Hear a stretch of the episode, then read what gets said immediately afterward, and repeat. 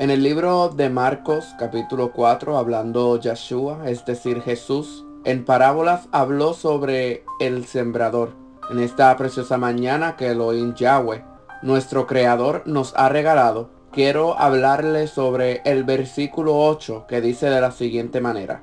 Pero otra parte cayó en buena tierra y dio fruto, pues brotó y creció y produjo a 30, a 60 y a 100 por uno.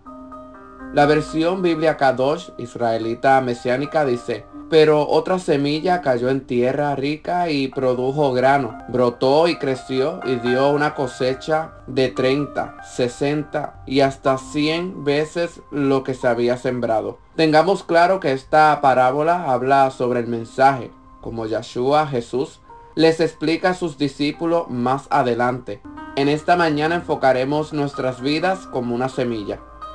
Qué increíble es caer en tierra fértil y crecer saludable y multiplicarse mucho más de lo que se espera. Le habla Brian Beníquez y usted está escuchando el podcast Voz de Dios en el Desierto.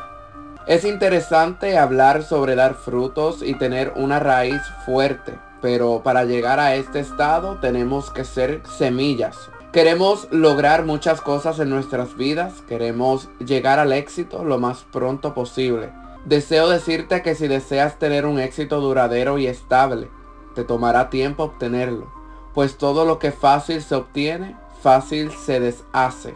Como semillas tenemos que ser enterrados. Este es el proceso de todo me sale mal. Me siento solo o me siento sola. Todos me han abandonado.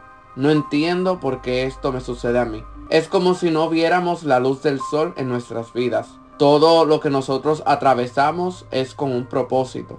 Es lo que deseo brindarte en el día de hoy. La palabra germinar significa empezar a crecer y desarrollarse. ¿Sabías que el sol se convierte en alimento? Así que mientras estás enterrado o estás enterrada en la oscuridad desde afuera, el Adón, el Señor te está impartiendo fuerzas sin tú notarlo.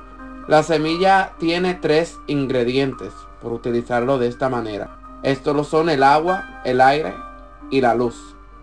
Qué hermoso que tenemos todos estos ingredientes que Yahweh, Jehová, nos brinda. La luz. Juan 8:12. Otra vez Jesús les habló diciendo, yo soy la luz del mundo.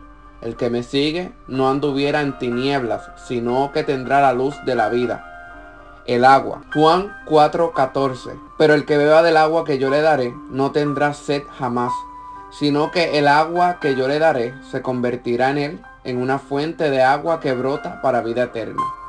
Y el aire, Ezequiel 37:9.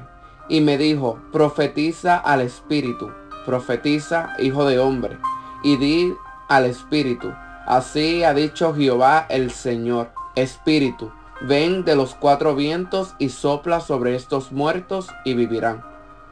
Aprovechemos estos recursos para que podamos crecer en diferentes áreas de nuestras vidas, siendo guiados por el Ruach de Elohim, el Espíritu de Jehová. No te rindas, estás a punto de germinar. Mira hacia abajo y observa qué tan profundas son tus raíces. Esta es la razón por la cual has tardado tanto en germinar. Crecerás como la palmera y como el cedro en el Líbano. Salmos 92, 12.